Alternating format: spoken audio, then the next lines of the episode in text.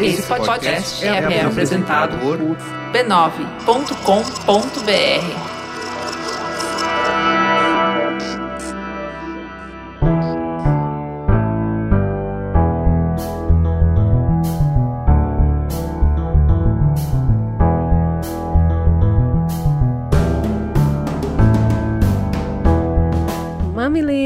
mamiletes, bem-vindos ao nosso espaço de diálogo de peito aberto. Eu sou a Cris Bartz. Eu sou a Juva Lauer e esse é o Mamilos, o podcast que está mais interessado em construir pontos do que provar pontos.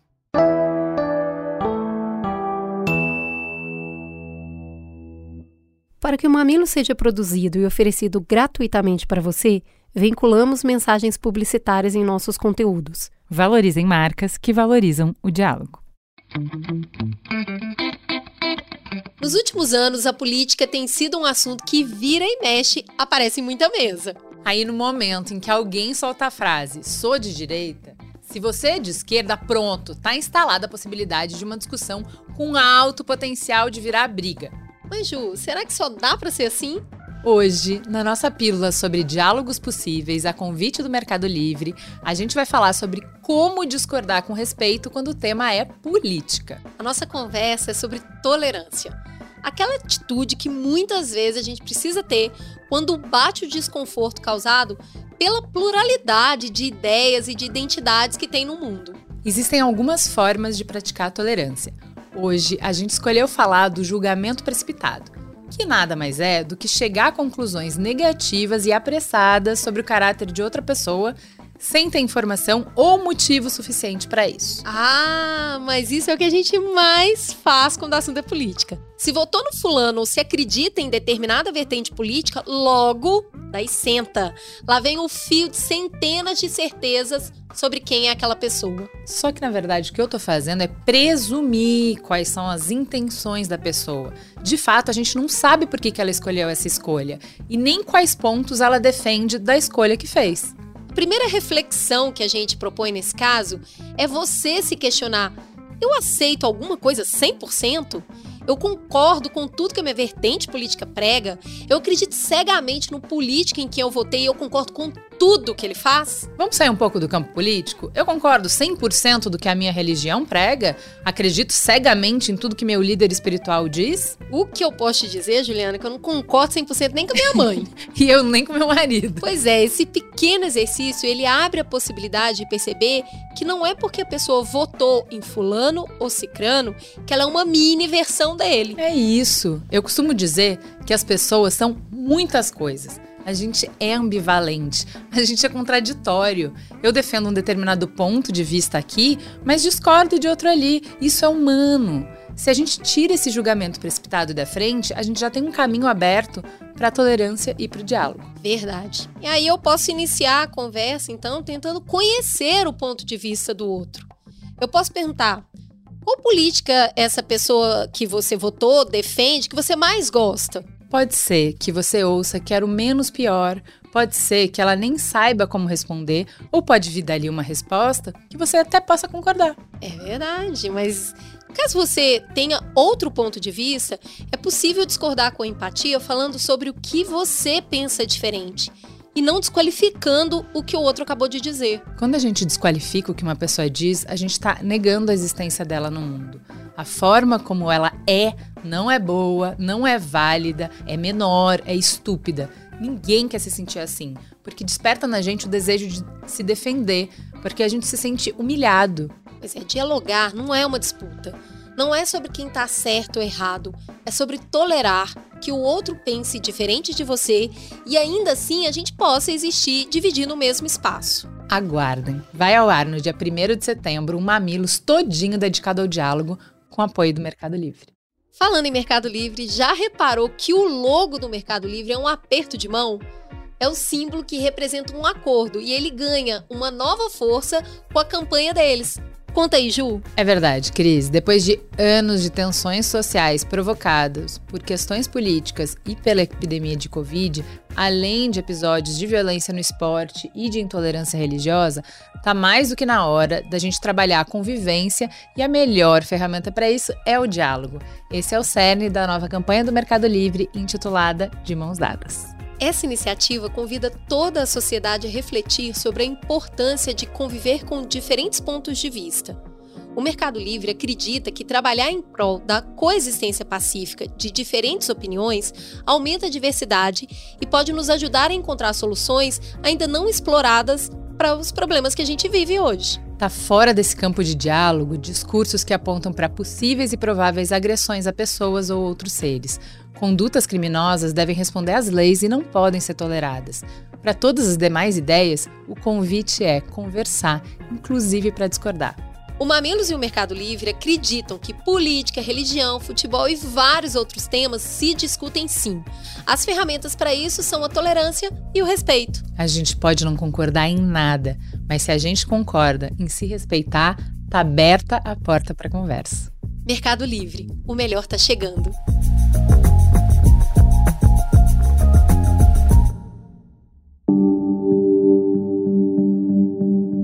Dia 8 de janeiro desse ano, assistimos um grupo de apoiadores do ex-presidente Jair Bolsonaro, derrotado nas urnas de 2022, sair do acampamento diante do quartel-general, marchar pela esplanada dos ministérios, invadir a sede dos três poderes e depredar bens públicos, monumentos históricos e obras de arte centenárias. Foi um ataque à democracia brasileira sem precedentes na história do Brasil. Rapidamente, a Polícia Federal começou a investigar os envolvidos e a buscar quem eram os financiadores. Quando o novo Congresso tomou posse, também começou por lá uma movimentação para a criação de uma CPI para investigação dos atos golpistas. De início, a pressão pela criação da CPI era feita por deputados e senadores do PL, principal partido da oposição.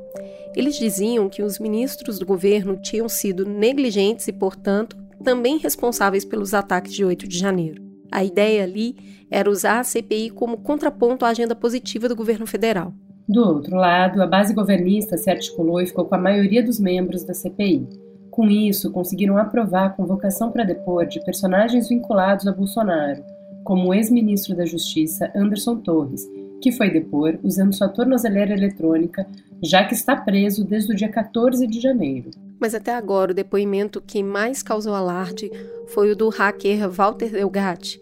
Ele fez uma série de graves acusações a Bolsonaro.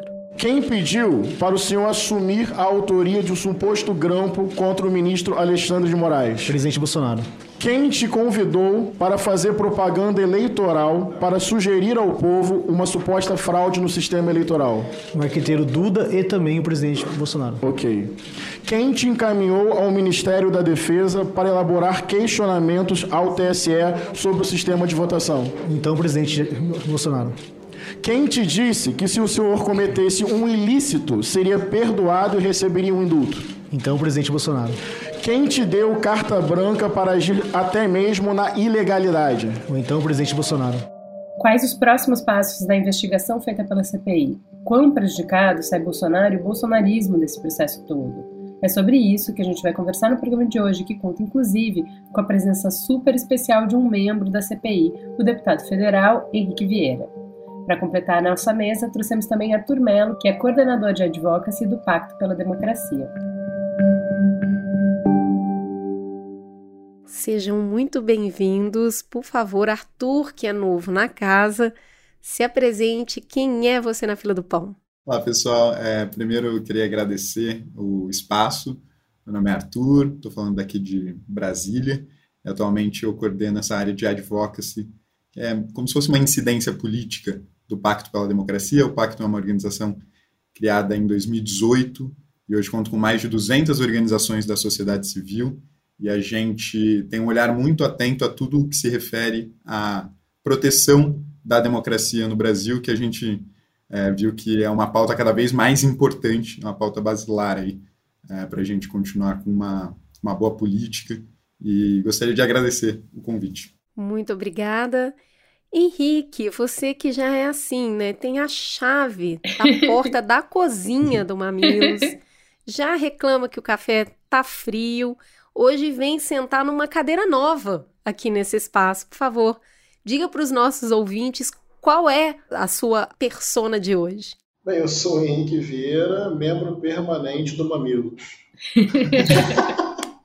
Exatamente. Sou... Maravilha. Convocado ah, sempre. É... Ah, gente, eu estou, eu continuo sendo o que sou, um artista, um, um pastor do campo progressista ecumênico, um escritor, militante de direitos humanos e agora exercendo o mandato como deputado federal. Acho que essa é uma novidade aí desse meu momento de vida participando agora com vocês e sempre um prazer. Obrigado pelo carinho.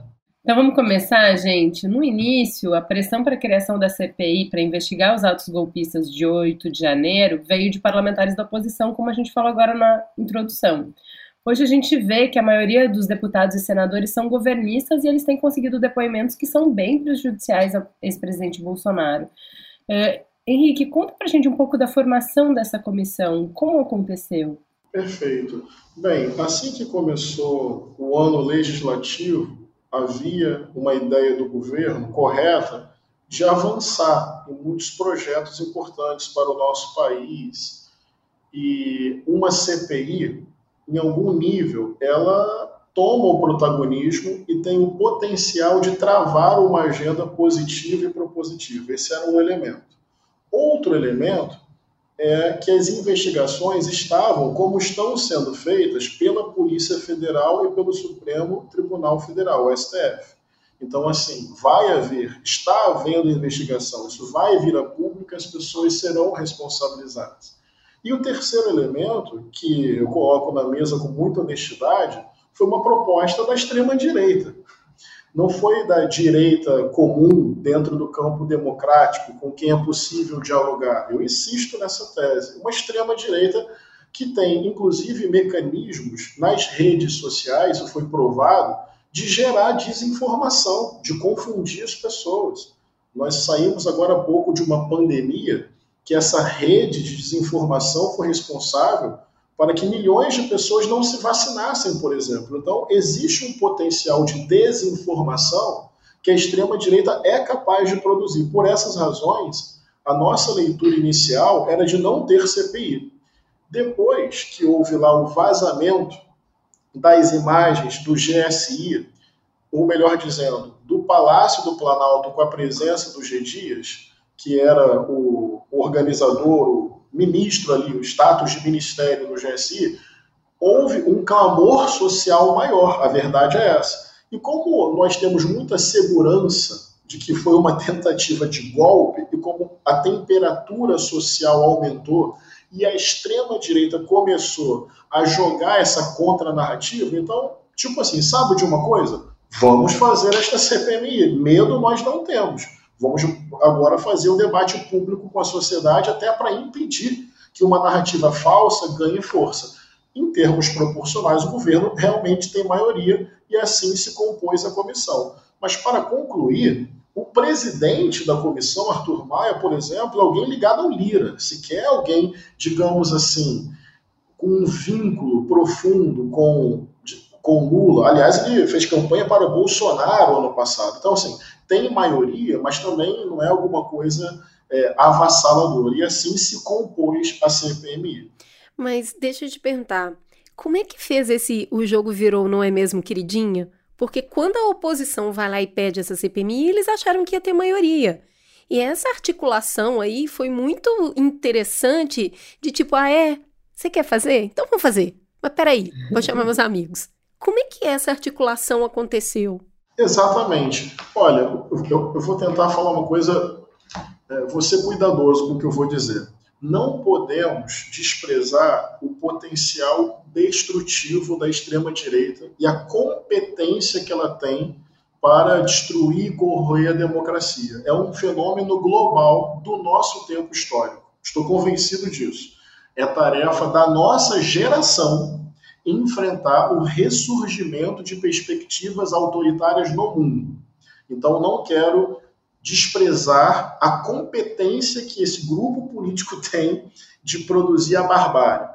Arthur, conta pra gente como que você percebe que uh, essa CPMI pode ajudar no fortalecimento da democracia. É o objetivo dela?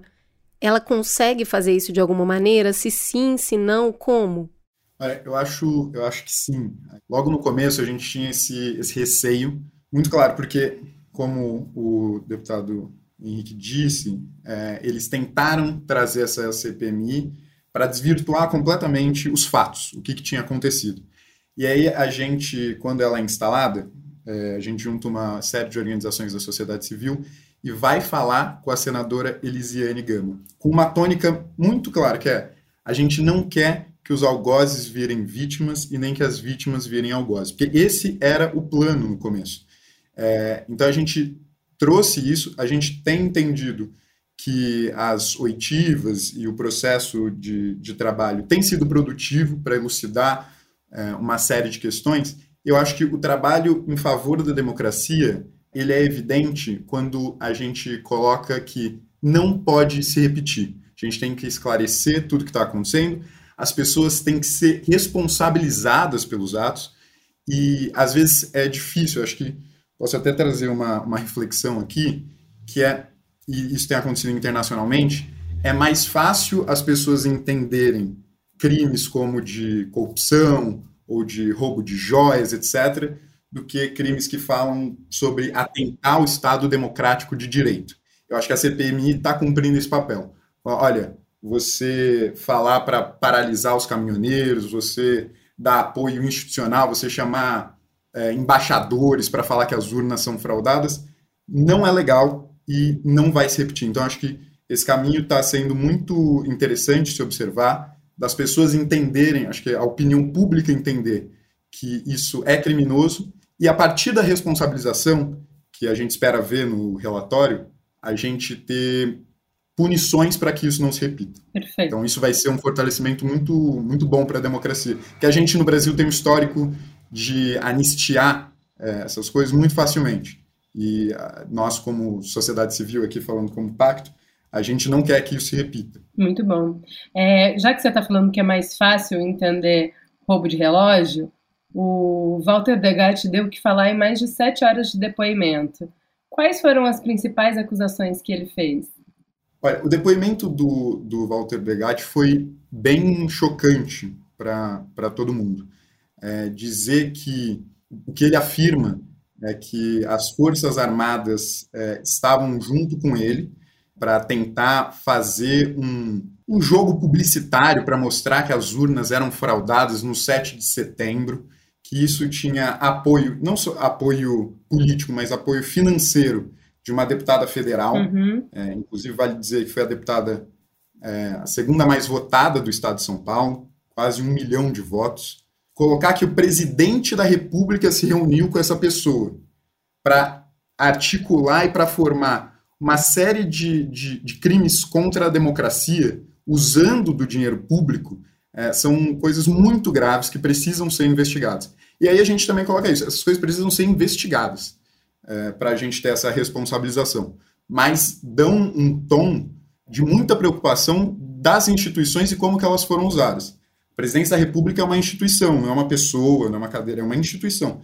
É, o Ministério da Defesa, as Forças Armadas são instituições, uhum. elas têm papel, uhum. elas têm é, e elas têm que estar no âmbito de responsabilização pelo que foi feito. É, e se tudo que o Walter diz ali é, se confirmar como verdadeiro, uhum. as pessoas precisam ser responsabilizadas. E mais que isso, a gente precisa também criar mecanismos é, legais e, de, de uma certa forma, até culturais também, para que isso não aconteça de novo. Tá, é, a gente olha esse histórico assim do Delgatti e em 2019 ele foi preso pela Vaza Jato, né? Invadiu os celulares ali de integrantes da, da, da Lava Jato na época, de outras autoridades. E agora as denúncias dele são contra o Bolsonaro. Como é que aconteceu essa aproximação dos dois, Henrique? Como é que ele foi parar lá? O roteirista da novela do Brasil é excelente, né? Criativo, né, gente? Segundo os relatos dele mesmo, ele conheceu a deputada Carla Zambelli. Ele não me parece ter uma identificação política, programática com algum campo definido. Ele mesmo, quando conta a história da Vaza Jato, ele não fala que fez aquilo numa perspectiva de esquerda, fez como hacker, descobriu informações que disseram a ele que tinham contundência política.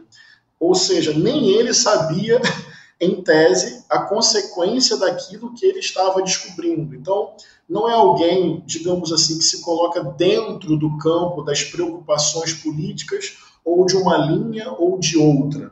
Tanto é que, segundo a narrativa dele, quando ele conhece a Carla Zambelli, no momento de maior dificuldade financeira, não conseguindo pagar as suas contas, sem emprego, ele se aproxima, digamos assim, de maneira mais pragmática. Uhum. Esta deputada está dizendo que pode me pagar por um serviço, está dizendo que pode me levar ao presidente da República. Então, pelo que eu estou entendendo, ele não fez um cálculo. Nossa, é Bolsonaro, da uhum. direita, uhum. ou de um campo extremo, o oposto ao Lula. Foi assim, mais um interesse pragmático. Vou pegar o conhecimento que eu tenho e vou colocar a serviço para ser remunerado.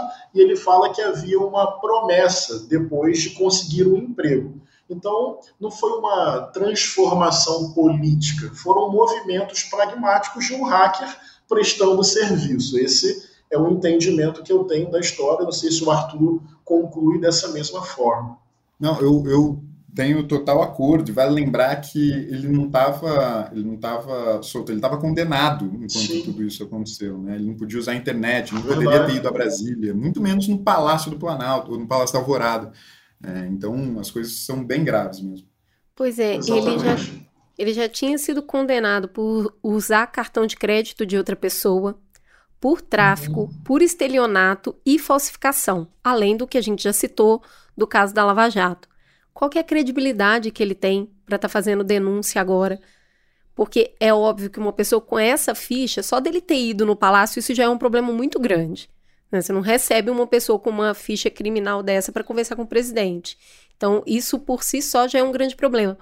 Mas como que o que ele diz agora pode ter credibilidade dentro de uma pessoa que justamente tem uma ficha como essa?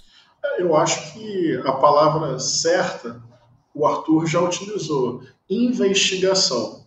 Eu acho que não dá para partir, sinceramente, de nenhuma opinião muito rígida antes de uma investigação. Porque o fato é, vamos lá, que ele é um hacker, ele sabe fazer isso. O fato é que ele entrou em contato, que a Zambelli entrou em contato com ele e que ele foi para Brasília. Tudo isso não é hipótese, está feito. O fato é que ele se encontrou com o Bolsonaro. Isso é gravíssimo. E o fato é, é que ele foi pelo menos uma vez ao Ministério da Defesa. Então, assim, também não dá para fazer o exercício contrário, entendeu? Como o hacker tem essa história de crimes, necessariamente é fantasia o que ele está dizendo. Eu prefiro ficar com a palavra tem contexto tem algumas evidências, mas obviamente no regime democrático você não condena uma pessoa só pela fala. Por isso que é preciso investigar. Então não é ter ou não ter credibilidade, é fazer a devida investigação, lembrando que tem contexto que justifica a investigação. A Carla Zambelli o contratou, ele foi a Brasília, ele se reuniu com o Bolsonaro, ele foi ao Ministério da Defesa, então, no mínimo, investigar, eu acho que é muito importante. Então, é, a gente, o que a gente ouviu na introdução de quais são as acusações que ele faz são muito graves, né? Coloca o presidente no centro dessa, dessa questão. E a gente tem no, no histórico, né? Porque todas as coisas acontecem em contexto.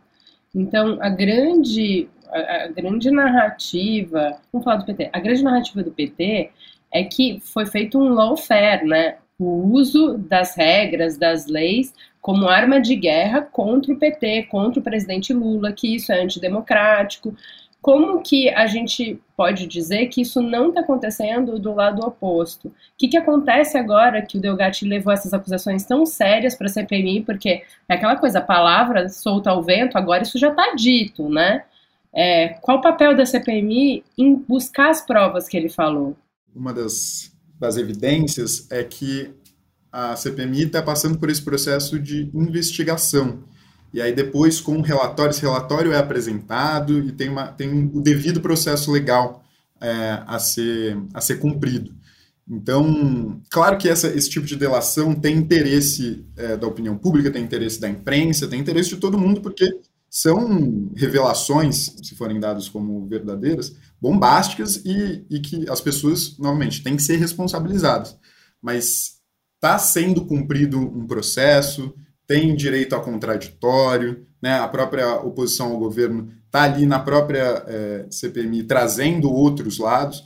Então, é, acredito que, a, que esse, esse processo está sendo conduzido de uma forma muito diferente do que foram outros nesse passado recente. É, exatamente. Eu também gostaria de marcar essa diferença. Eu tenho falado isso lá na CPMI, que a diferença tem que ser, inclusive, ética e metodológica. Nós não podemos usar do excesso jurídico para fazer justiça em nenhuma circunstância e as afirmações foram graves. Se houvesse excesso jurídico, sinceramente, Bolsonaro estava preso agora. Isso não está acontecendo, porque nós pedimos quebra de sigilo telefônico e telemático do próprio hacker. Nós estamos avaliando a possibilidade de uma acariação do hacker com Paulo Nogueira, do hacker com Valdemar Costa Neto, do hacker com a própria Carla Zambelli. Ou seja, nós estamos sendo muito cuidadosos, porque não há forma de defender a democracia senão por mecanismos democráticos. Senão é uma contradição em si e um tiro no pé. E eu tenho falado muito isso na CPMI, até de forma muitas vezes repetitiva e insistente, que não se trata de vingança às vezes, determinadas pessoas até me questionam, dizendo que eu estou sendo muito bonzinho. Mas é porque é importante marcar essa diferença ética, metodológica e pedagógica. Não me interessa a vingança, me interessa preservar a democracia. E não se faz isso de maneira antidemocrática. Uhum. É, e acho que o que aconteceu na época da Lava Jato foi o contrário, inclusive mecanismos de corrupção jurídica para combater a corrupção. Isso é uma incoerência em si. Não podemos repetir esse modelo, não pode ser uma coisa passional, pessoal, vingativa. A metodologia de investigação tem que ser dentro do processo democrático. As pessoas têm presunção de inocência, as pessoas têm direito de defesa. A pena precisa ter proporcionalidade ao ato nenhum excesso jurídico nos interessa. Isso é ótimo. E agora, falando em ter o contraditório, né? Tanto o Flávio quanto o Eduardo Bolsonaro, eles estão na comissão.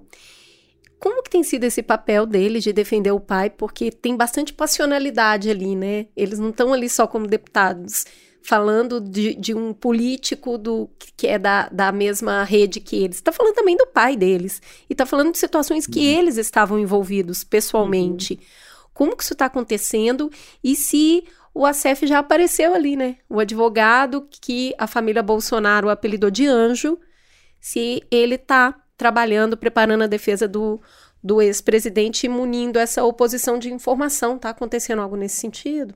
Bem, é o seguinte, é uma situação estranha, exige muita sabedoria todos os dias, porque é importante que as pessoas saibam disso, não é um espaço tranquilo. Eu insisto numa tese. Democracia pressupõe diversidade de ideias, opiniões e posições.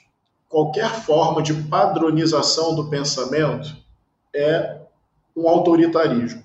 É porque o que vem crescendo no mundo nesse momento histórico, na minha opinião, é uma força política que nega essa possibilidade da diversidade respeitosa construindo sínteses e caminhos possíveis. Então é como se fosse uma força política que, pela sua própria forma de funcionamento, inviabiliza a própria democracia. E muitas vezes o Arthur está lá, no microfone e fora do microfone, é um ambiente de hostilidade, é um ambiente de ameaça, é um ambiente de misoginia, especialmente mulheres, quando falam, são muito atacadas então, assim, sendo muito sincero, não sou apenas um parlamentar, eu sou uma pessoa. É um ambiente que mobiliza afetos. Então, ver ali os filhos do ex-presidente é muito desafiador em certo sentido. Mas vamos lá. Eles fazem parte de um grupo que está defendendo uma tese na CPMI, que foi um grupo lá, de maneira descoordenada e espontânea, e que o governo se utilizou disso para criar uma narrativa de golpe para se fortalecer. Bem, é o que eles estão dizendo. Eu considero isso muito absurdo. Mas eles são operadores dessa política que responsabiliza o governo eleito e, obviamente, por consequência, isenta o pai deles, o ex-presidente Jair Bolsonaro. Sobre o ASEF, olha que curioso.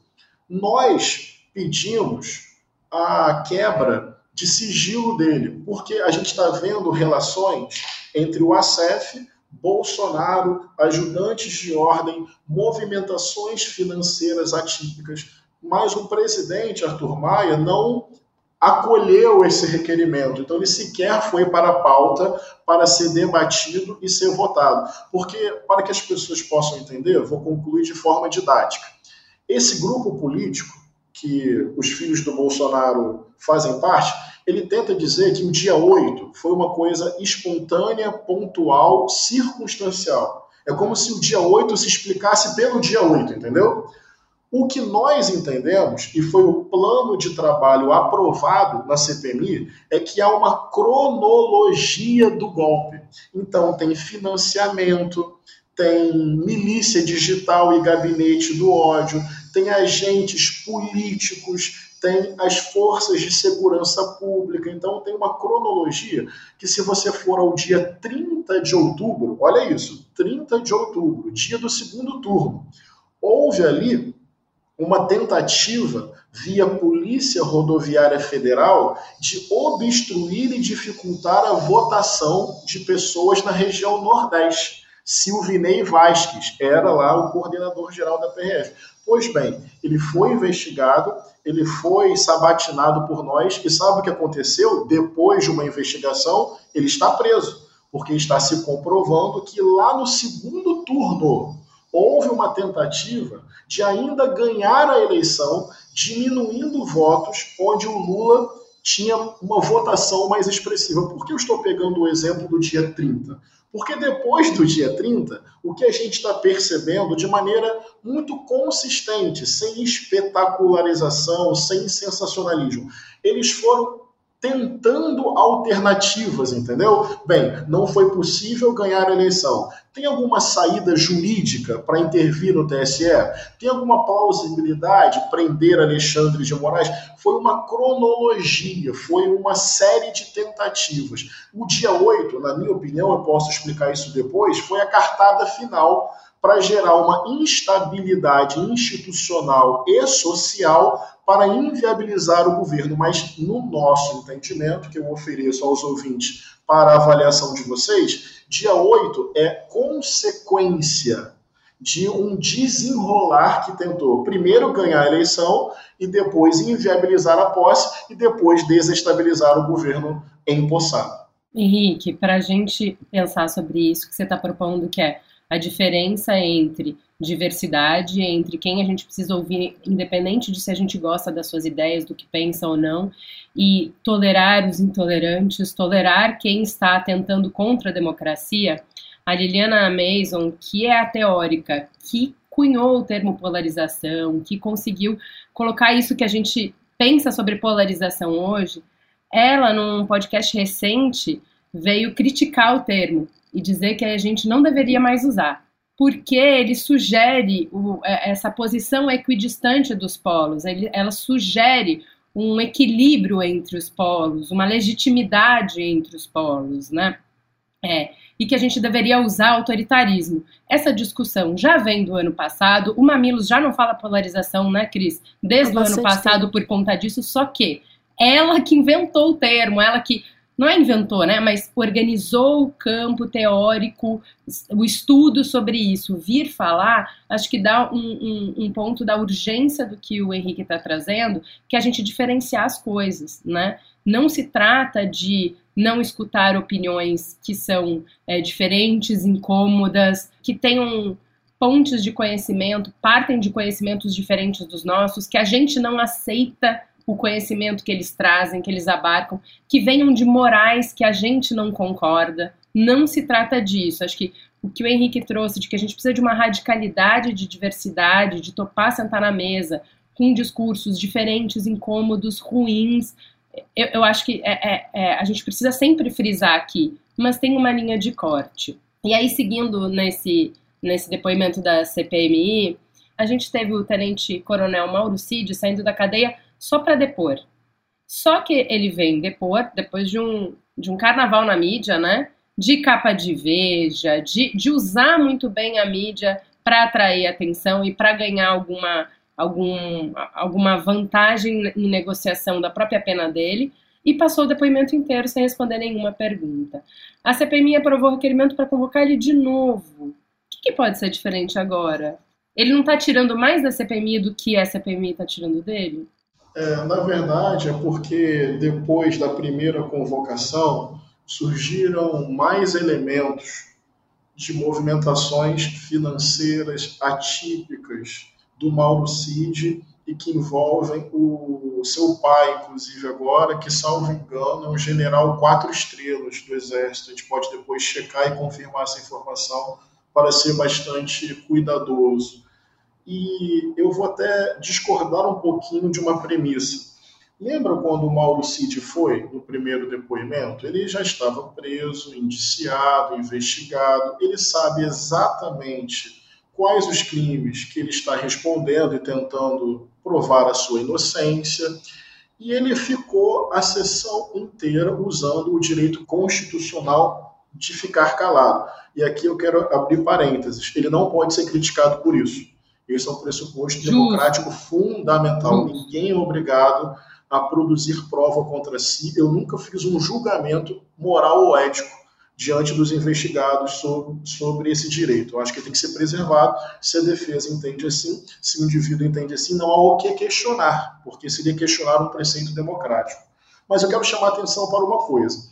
Quando a CPMI começa, o depoente ele pode ou não usar 15 minutos para se apresentar, falar e defender a sua versão. Uhum. Alguns falam, outros não. Se você pegar o dia que o Mauro Cid foi, ele usou os 15 minutos. Ele leu um texto. O uhum. texto foi escrito. Então não foi nenhuma coisa espontânea, no calor do momento, respondendo a alguém. Ele se preparou com a defesa dele e ele contou a história dele, o currículo dele, a formação dele, e ele fala textualmente na apresentação dele que ele poderia ou não fazer uhum. que ele era ajudante de ordens. Sinceramente, se vocês pegarem o corte da minha participação nesse dia, eu falei exatamente sobre isso, que ele nos deu um recado. Ele disse uma obviedade, uma obviedade, mas que ele de maneira planejada e escrita, fez questão de reafirmar: eu era um ajudante de ordens. Isso, para mim, indica um caminho. E por que eu estou fazendo esse resgate?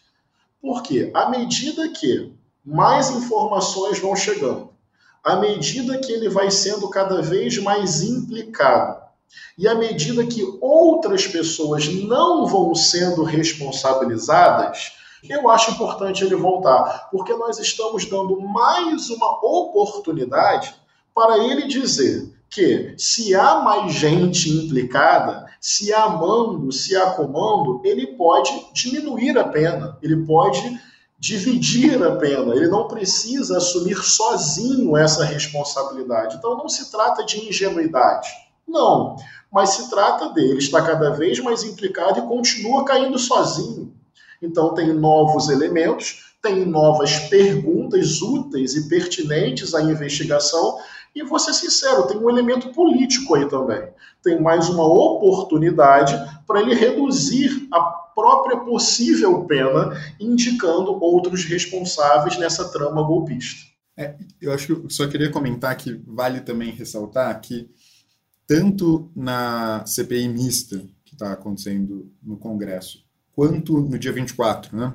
É, a gente está gravando no dia 25, ontem, na Câmara Legislativa do Distrito Federal, ele fez questão de ir fardado. E é, ir fardado é colocar toda a instituição das Forças Armadas, eu represento as Forças Armadas aqui. E ele faz uma declaração ontem que eu achei importante de, de ressaltar, porque ele afirma ali que a ajudância de ordens é, consiste basicamente em um serviço de secretariado executivo do ex-presidente. E aí ele vai e lista algumas tarefas. E ele também ele fala que ele não foi nomeado pelo Bolsonaro. Ele coloca: o ajudante de ordens é a única função de assessoria próxima ao presidente que não é objeto da sua própria escolha, sendo que de responsabilidade das Forças Armadas selecionar e designar os militares que a desempenharão. O que, que ele está fazendo aqui, no único momento que ele decide falar? Ó, olha, eu, por um lado, só cumpri ordens, do outro lado, quem escolheu para eu estar tá aqui foi as Forças Armadas. Ou seja, ele, tá, ele se blinda ali nesse momento de fala ontem, é, de uma forma muito evidente, colocando a presidência da República é, de qualquer ilícito que tenha sido cometido, e por outro lado, ele só estava lá porque ele estava cumprindo ordens das Forças Armadas. Ou seja, tem muita coisa que precisa ser explicada ali.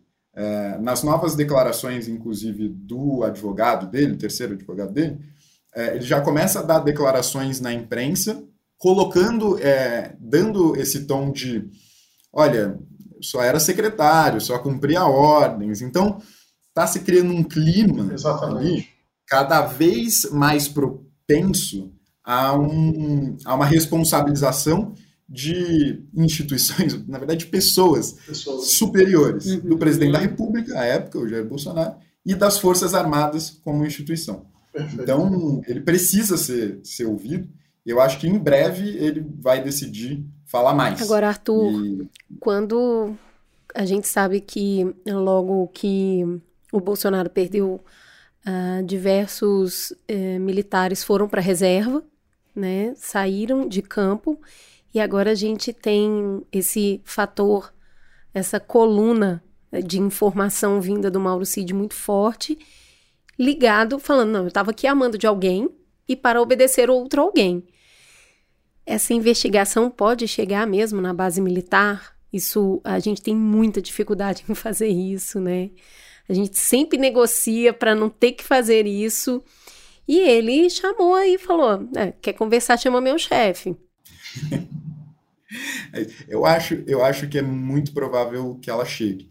Porque acho que vale lembrar também que ele foi designado é, para comandar o primeiro batalhão de ações e, e comandos é, de uma unidade de operações especiais. É, Os nomes são ótimos, né? É ultra é. elaborado, um negócio assim cartão de visita deve ser enorme, é. né, para caber tudo. Mas, é, então, é um, uma pessoa que tem grande trânsito dentro das Forças Armadas, filho de um general, primeiro lugar na AMAN, é, e que foi, com, foi fardado dando um recado. Eu acho que parte da investigação desse movimento de responsabilização é a gente ouvir esse recado. A gente falar, então, se é uma coisa que não é individual, é institucional, vamos investigar e vamos responsabilizar institucionalmente. Uhum. Então, quem que quem que estava com você, quem que estava te assessorando ali, quem que estava dando essas ordens, tinha anuência da, das Forças Armadas. No, nas conversas que, que, a gente teve acesso do celular do Mauro Cid, tem muita coisa ali preocupante. Quando é falado sobre as manifestações na frente do quartel-general, na frente do QG do Exército, em Brasília, que fala assim, cara, você tem que vir aqui porque estão querendo retirar todo mundo da frente do QG. Ele responde alguma coisa do tipo de, é melhor não ir porque eu estaria do lado desses caras. Ou seja, se ele está cumprindo essa função a mando das Forças Armadas, é mais uma evidência que as Forças Armadas, não é que elas tinham é, anuência, não é que elas eram parte quase que gestora dessas incubadoras do, da tentativa de golpe. Pois é, olha, tema delicadíssimo e muito importante. Primeiro, eu passo, parto de uma compreensão histórica que o Brasil, de fato, tem dificuldade de lidar com esse tema, o que é ruim para a democracia. Sim. Segundo, vou procurar aqui uma visão bem calibrada. Eu acredito que uh, o Mauro Cid não agiu sozinho e que existiam figuras de peso de prestígio, de poder dentro das Forças Armadas que queriam a instabilidade institucional. Uhum. Mas reparem no que eu acabei de dizer, porque tenho dúvida se nós podemos afirmar as Forças Armadas como instituições. As investigações apontam para pessoas de peso, de prestígio, de importância, com capacidade de mobilização e influência. Entende o que eu quero dizer? Sim. É uma distinção, mas eu acredito e vou defender isso que nós não podemos deixar de ir e investigar estas pessoas e se houver responsabilidade, responsabilizá-las e vou até dizer que isso seria bom para as Forças Armadas. Com certeza. Porque, Com veja, certeza. qualquer instituição, uma igreja, um sindicato, uma empresa, uma diretoria, gente, as pessoas erram. Sim. As pessoas cometem equívocos e você não pode, em nome da instituição, nenhuma instituição tem uma salvaguarda, tem uma defesa prévia, quase que ontológica, entendeu? Então, eu acredito que tem indícios de participações de peso e que não podem ser protegidas. Sabe o que está acontecendo? E depois eu até queria saber se vocês vão entrar nessa, nessa nesse tema, porque ele é importante, sobre por que o dia 8 aconteceu. Porque para um tema é, desse podcast, eu, eu queria poder explicar para as pessoas, junto com o Arthur, como 4 mil pessoas conseguiram chegar ao Palácio do Planalto. Pois é. Pois E- nos e aí nós- explique. É, eu, eu- e, e aí a parte que a CPMI mais avançou de longe. Né? É, mas veja, a cúpula da Polícia Militar do DF, Uhum. ela está presa. Sim. Isso também foi um, um movimento É. da semana passada, ou essa semana, Aham. é, impressionante, né? Por- acho que foi essa semana, né? Porque acho que é Então. meio sem precedente. Tem precedente para isso? Eu acredito que não. Boa pesquisa. Mas se você me perguntar, está certo? Eu vou te dizer sim. Não aconteceria o que aconteceu sem um descomando planejado da Polícia Militar do Distrito Federal. Então, tinha um efetivo baixíssimo, cerca de 350 policiais, mais de 170 eram alunos do curso de formação e o restante da tropa estava sobre aviso, ou seja, não estava nem de prontidão no quartel, estava em casa. Ou seja, o cenário foi deixado assim de propósito para permitir aquele acontecimento. Mas por que eu estou dizendo isso? E o que isso tem a ver com a questão dos generais? A cúpula da PM já está presa. Vai parar aí? Não vai chegar nos capas? Não vai chegar em quem mandou? Não vai chegar em quem quis? Então, ah, entende onde eu estou querendo chegar? Esses caras já estão caindo, policiais militares. E, e, na minha opinião, comprovando a participação, é o que a gente tem falado. Não tem a ver com revanche, com ressentimento, tem a ver com responsabilidade. Uhum. Agora, esses caras já estão caindo, né, Arthur? A questão é, e Anderson Torres vai confirmar a condenação dele? E Anderson Torres vinculado a Mauro Cid, vinculado a alguns generais? Vamos chegar a esses generais? Não estou falando das Forças Armadas. Mas o que não dá é para terminar essa história toda e só a cúpula da PM do DF ser responsabilizada por uma tentativa de golpe contra a democracia no Brasil. Eles foram a ponta operacional, gente. A ponta operacional do problema. Agora, o exército ele tem é, esse histórico de resolver as coisas dentro de casa, como um, um, sinal de se a gente reconhece que tinha gente aqui fazendo coisa errada, a gente enfraquece a instituição como um todo. Deixa que a gente mesmo resolve. A minha casa, eu resolvo isso aqui e vou, vou fazer o que é preciso ser feito, mas da porta para dentro. Como, Arthur, com o fortalecimento da democracia, essa porta aí precisa ser uma porta aberta para sociedade civil, aberta para a Polícia Federal. Como é que funciona isso aí? Esse, esse sistema antigo de operação? Bom, quando acho que quando eu estava mencionando esses processos que vão vir junto com um relatório de, é, de responsabilização e principalmente focar na instituição, acho que isso é um dos passos. A gente precisa ter mecanismos para as Forças Armadas terem uma porta mais aberta à sociedade civil. É, lembrar que elas são de, de controle, são militares de controle civil. Uhum. Né? É, então a gente tem ministro civil, né, José Múcio, que controla essas forças. Mas é um processo que, de novo, volto a, a bater nessa tecla cultural. A gente não tem a cultura de ter essa responsabilização. Isso é muito, muito difícil. Mas eu acho que a CPMI está indo no caminho certo. A relatora Elisiane Gama é, fez uma declaração essa semana que foi muito importante, falando: olha, é, de recruta a general, todo mundo será investigado. Então, acho que esse é um primeiro passo. Você tem uma senadora da República, relatora de uma, de uma comissão tão importante, se comprometendo a investigar todo mundo, Uhum. acho que a gente já está indo dos primeiros passos de um, de, um, de um caminho certo. E acho também que no relatório, e a sociedade civil está à disposição para pensar isso em conjunto, a gente pode pensar mecanismos, mecanismos de né, checagens e balanças, para que isso não aconteça de novo, para que essa responsabilização seja mais efetiva, para que não, não tenha mais oportunidade de esse tipo de tentativa de golpe acontecer. E a gente está tá super aberto e já estamos também tentando elaborar esses mecanismos. Bom, já que a gente está pensando aí no futuro, o que, que vai acontecer, é, vamos falar um pouco de quais são os próximos passos, né? Então, é, Henrique, quem que está listado para prestar depoimento na CPMI? Quem são os próximos depoentes?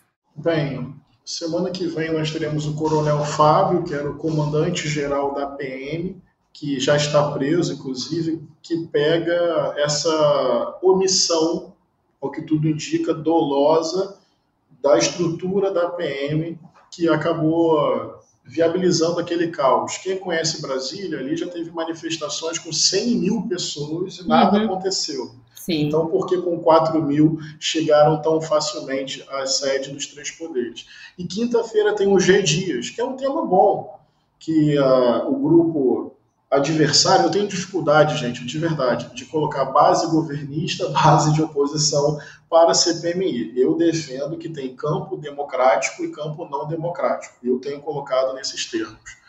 Mas eu acho que teve falhas, tá? Dentro do sistema de segurança do Palácio do Planalto. Agora, tem informações interessantes que nós estamos descobrindo. Parte do GSI era do governo Bolsonaro. Eu quero poder fazer esse debate com muita tranquilidade, não, não significa passar pano em ninguém. Onde houver responsabilidade, tem que haver é, o entendimento do que aconteceu. Uhum. Mas até o GSI tem questões que nós precisamos entender, porque tinham pessoas ali nomeadas na primeira semana do governo Lula que eram do governo Bolsonaro ligadas ao ex-presidente. Eu quero também poder investigar isso. Então, semana que vem são esses dois. Tem a reconvocação do Mauro Cid, que já está também colocada. Vão entrar alguns financiadores, vão ser chamados agora alguns empresários, porque é uma das linhas de trabalho do nosso plano de trabalho. E nós vamos avançar também, queria poder compartilhar isso com vocês, não necessariamente em termos de convocação, mas foram aprovados os primeiros requerimentos na sessão de terça-feira relacionados às milícias digitais, que é outra linha Não de acaba, investigação. gente. Você Não acaba. O negócio só vai. É muita é, coisa. não, e esse, e esse é um tema que foi pouco abordado até agora, e vou te falar, ele não é tão lateral assim, não. Porque Não. você precisa ter uma rede de mobilização de afetos, de influenciar as pessoas mesmo. E o que e, acabou de chegar para a CPMI, acabou de chegar, atenção nisso, o inquérito do STF sobre milícia digital. Agora que nós vamos nos debruçar sobre esses documentos. E nós aprovamos, por iniciativa do meu mandato, a quebra de sigilo telefônico e telemático de duas pessoas investigadas. Então, por favor, não é nenhum excesso jurídico, nenhuma espetacularização, já estão investigadas e denunciadas como operadoras estratégicas do gabinete do ódio. Existia, ao que tudo indica, uma estrutura institucional vinculada diretamente à Secretaria da Presidência da República, com campanhas planejadas de desinformação em massa, Uhum. incitando ódio e violência contra determinadas pessoas, grupos e autoridades.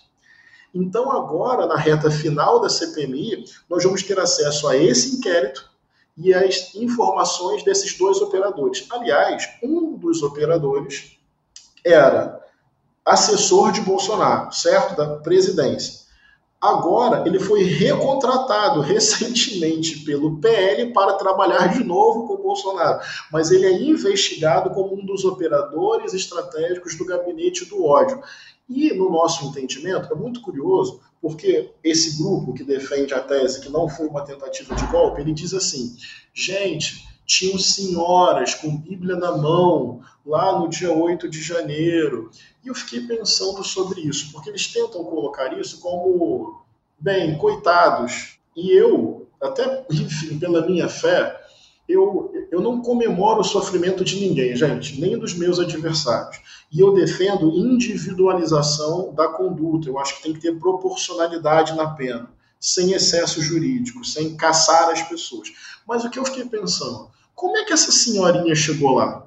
Porque é muito fácil. Eles mesmos não percebem que eles criaram um mecanismo que estragou a vida dessas pessoas. Uma rede de ódio que mobiliza, que trabalha na passionalidade, que cria a imagem do inimigo que tem que ser derrotado, vou lá salvar o meu país. Então, sinceramente, não é querendo diminuir a responsabilidade de quem quer que seja, mas as redes sociais, na minha opinião, foram utilizadas de maneira estratégica e ilegal para mobilizar afetos, para estimular comportamentos, para colocar pessoas ali para salvar o Brasil e elas nem percebendo do que elas estavam fazendo parte. Então, nessa reta final, de maneira consistente, nós vamos ter acesso a documentos sobre esse tal gabinete do ódio e vamos também avançar nessa linha investigativa de como isso foi utilizado para insuflar o dia 8 de janeiro. Arthur, eu acredito que você deva estar feliz com essa situação, porque imagino que a pauta de redes sociais é uma pauta que você puxa toda hora aí para trabalhar para o fortalecimento da democracia e essa dificuldade, porque a plataforma não é no Brasil, não, não obedece às leis do país. Como que você está enxergando? Existe uma oportunidade nisso de fortalecer esse outro discurso que eu sei que você está muito engajado, que é tem que regulamentar isso aqui, isso aqui é um instrumento que Nossa. é perigosíssimo para a democracia. E aí, dá para dá fazer um gol duplo? Ah, acho que a ideia é que seja o, o, o, o 7 a 0 para o lado da democracia. Esse 1 a gente vai deixar passar.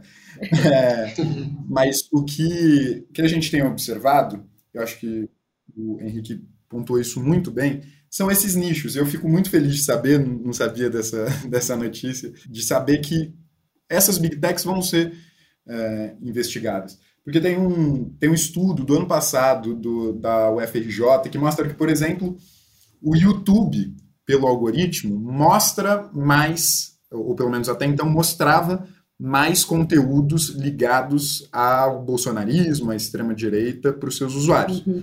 É, isso é uma plataforma de. Não, não, é uma rede social, é uma plataforma de informação. As pessoas se informam pelo YouTube, as pessoas se informam pelo Twitter, pelo WhatsApp, pelo Facebook, enfim, por todas essas redes. E acho que, Cris, você mencionou um aspecto interessante que é essas plataformas são organizações de fora do Brasil, mas eu acho que também é possível, não, não sei se isso vai estar dentro do, do aspecto da CPI, tendo em vista que é, uma hora tem que ser apresentado relatório, votado, responsabilizado, mas, inclusive, é, estive junto com, com, o deputado numa conversa com parlamentares é, estadunidenses, Alessandro Cássio Cortez, que é, existe, para ser muito ingênuo, existe coincidências que precisam ser investigadas. Aconteceu 6 de janeiro nos Estados Unidos e aqui aconteceu no dia 8 de janeiro as narrativas são muito as mesmas. Inclusive, a resposta da extrema-direita americana de falar, ah, isso aí foi um jogo de infiltrados, etc., é a mesma que a extrema-direita brasileira tentou fazer. Então, identificar quais são os problemas dos algoritmos das plataformas, identificar se há um grande gabinete do ódio internacional é muito necessário para que, que a gente consiga preservar a democracia. A gente tem agora uma eleição na Argentina que segue os mesmos modos, moldes. A gente tem é, a campanha do Trump nos Estados Unidos seguindo os mesmos moldes. E a gente teve aqui ano passado, e seguindo esses mesmos moldes de, de tentar descredibilizar o sistema eleitoral. Se a gente conseguir, a nível internacional, entender como é que esse mecanismo funciona, a gente consegue fazer com que ele não se repita. Muito bom. Vamos voltar aqui para é, o foco é, maior da CPMI. É, como a gente estava falando aqui, resumindo, nos últimos dias o ex-presidente foi bombardeado por várias más notícias, né? Então, o caso da atuação da Polícia Rodoviária Federal para atrapalhar o voto dos eleitores no Nordeste, que o Henrique falou, depois as acusações do Walter Delgatti, que a gente já falou também, e o que a gente não tocou ainda, a investigação sobre o Rolex vendido e recuperado ilegalmente nos Estados Unidos. Como que, né, é, é o que vocês estavam falando, uma, o Arthur estava falando, uma hora vai ter que fechar, uma hora vai ter que fazer o, o, o relatório final. Como que esse leque amplo impacta os rumos da CPMI?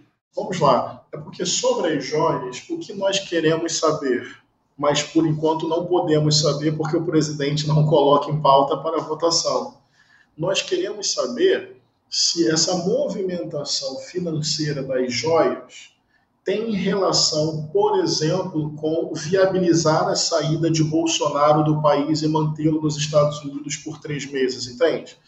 Para quem está nos ouvindo, sério mesmo, quem está acompanhando o meu trabalho, não me interessa excesso jurídico e desvio de foco investigativo. O que o caso das joias me demonstra de primeira? Indício de corrupção. Então, ele tem que ser investigado tendo esse objeto, entendeu? De análise. Há ou não há corrupção ali? Ao que tudo indica, há. Então, que haja investigação e, se houver corrupção mesmo, que Bolsonaro seja responsabilizado, o que, inclusive, é pedagógico para a sociedade, porque a moralidade do incorruptível vai se demonstrando cada vez mais frágil. Mas tem uma pergunta que eu considero pertinente e digna de investigação com relação ao foco da CPMI, uhum. que são os atentados golpistas. Essa movimentação financeira que cresce no último período, é importante essa, esse recorte temporal justamente nesse período ali, eleição, pós-eleição, estamos vendo que tem uma tentativa de golpe por aqui, isso a CPMI está demonstrando. A pergunta é: essas vendas têm a ver com viabilizar algo relacionado a essa trama golpista? Uhum. Essas vendas têm a ver com: olha, não vou ficar no Brasil. E como é que fica nos Estados Unidos durante três meses? Quem paga essa conta? Sinceramente, aí eu vejo pertinência da pergunta. Não estou antecipando a resposta, entende? Mas eu acho que a pergunta é cabível. Pegar essa movimentação financeira e entender se há ou não conexão. O problema objetivo é que até este momento o presidente da CPMI, Arthur Maia, não está colocando os nossos requerimentos de relatório de inteligência financeira para votar. Então, até agora não temos como caminhar. Vamos depender, na verdade, da Polícia Federal e do STF, porque eles quebraram o sigilo. Então, quando isso vier para nós, poderemos fazer essa investigação para verificar se há ou não conexão. Fala isso, eu penso, a imagem mental que, que me forma é aqueles quadros de filme do FBI, sabe? Que eles vão ligando uma coisa na outra, assim, fica. tipo é, o, a, imagem mental é essa. Para encerrar, eu queria falar um pouquinho com você sobre a cobertura de, dessa CPMI. Uma pesquisa recente revelou que 43% dos brasileiros acreditavam que o Bolsonaro deveria ser preso no caso das joias. Mas ao mesmo, ao mesmo tempo, ele é acuado ele também está fazendo declarações na mídia, ele está se mantendo na mídia como um nome político forte. Como é que faz para não mirar na denúncia e acertar na, na, no fortalecimento, sabe? Como fazer com que essa conversa aconteça, mas numa medida correta, até de cobertura da mídia? Né? A gente ficou muito falando, a gente vai falar disso ou não vai aqui no Mamilos? É, como fazer isso de maneira que não, não torne ainda mais forte esse nome. Eu tenho, acho que o entendimento é que se as pessoas querem ou acham que deve ser preso ou não, não pode ser um, um patamar, não pode nortear o que vai acontecer. O que a gente precisa entender é que a partir do momento que as pessoas se mobilizam em grupo para tentar vilipendiar a democracia, elas precisam ser responsabilizadas. Do lado de, de cobertura, é difícil, é a quinta vez que eu uso esse termo, mas culturalmente, a gente entender quão criminoso é você tentar dar um golpe de Estado uhum. é, no Brasil. As pessoas têm ainda pouco entendimento, pouca sensibilidade sobre a importância do direito de votar, sobre a importância da participação política, no fim do dia, a importância da democracia. A gente passou muito tempo falando que o problema do Brasil é a corrupção. E é um dos problemas do Brasil, com certeza. Mas a gente passa muito pouco tempo falando que a solução para o Brasil é a democracia, é o aprofundamento da participação política. Eu acho que quanto mais a gente é, falar sobre essas tentativas, quanto mais a gente ter uma resposta é, seguindo o devido processo legal das pessoas que tentaram dar um golpe de Estado, mais as pessoas vão entender, e isso vai estar no subconsciente, ali no caldo cultural brasileiro, que isso não é certo, que isso não pode acontecer. Então, eu acho que é, é um processo a médio prazo, mas que eu sou esperançoso que vai acontecer, que as pessoas vão, vai ser uma, unanimidade a, o debate e a proteção em defesa da democracia. É, eu concordo com o Arthur, porque já está colocado. Houve, ao que tudo indica, uma tentativa mesmo de golpe contra a democracia em nosso país, então nos cabe fazer a devida investigação e o debate público com a sociedade. E acho que essa tem sido uma função pedagógica da CPMI. Às vezes as pessoas me perguntam isso mas a Polícia Federal já não está investigando? Uhum. É verdade. Mas olha, a CPMI está servindo como um palco público. Os depoentes não estão numa sala da Polícia Federal, estão diante da imprensa e da sociedade. Eu acho que há uma contribuição pedagógica da CPMI. O que eu acho que nós podemos fazer, como, enfim, campo da democracia, é não personalizar apenas na figura do Bolsonaro, porque isso pode significar ajudar na heroicização dele. Ele não é ele, ele é parte de um projeto, e esse projeto tem problemas, porque inviabiliza a diversidade e a troca de ideias. Eu não sei se foi o Silvio de Almeida que uma vez falou que esse campo político propõe uma conversa mais ou menos assim: vamos conversar, mas eu tenho uma arma na cintura e você não. Bem, então não é uma conversa, porque eu estou sob ameaça e sob intimidação para emitir a minha opinião. Então, quando a gente fala defender a democracia, é defender pluralidade, diversidade, correntes políticas distintas e legítimas, direito ao voto, direito de religião, direito de expressar a sua opinião, direito de ter o seu modelo de família. Ou seja, não é o aparelhamento de um grupo sobre outro, isso seria antidemocrático. A gente quer justamente um ambiente respeitoso para a valorização da dignidade humana e para que a gente possa avançar como sociedade. Então, eu acho que estamos vivendo, sinceramente, um tempo histórico, porque uhum. há no mundo o ressurgimento de uma perspectiva autoritária que não valoriza a diversidade, a democracia, os direitos fundamentais e que tem a violência como um elemento estruturante da sua forma de agir. E, esse, e aí não, não, o silêncio não vai nos ajudar. Nós precisamos de estratégia, mas não podemos nos omitir. Outra contribuição da CPMI, como a gente falou no Mamilos da CPI da, da Covid, é você construir uma linha histórica que fica de legado depois. Então, o que aconteceu?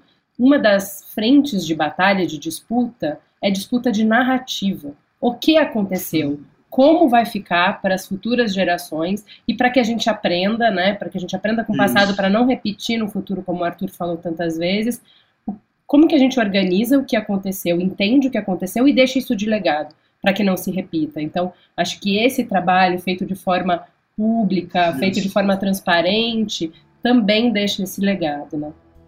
Rapazes, muito obrigada. Obrigada pelo trabalho que vocês estão fazendo. Queria agradecer muito vocês dois. Brasília com certeza está melhor com vocês aí.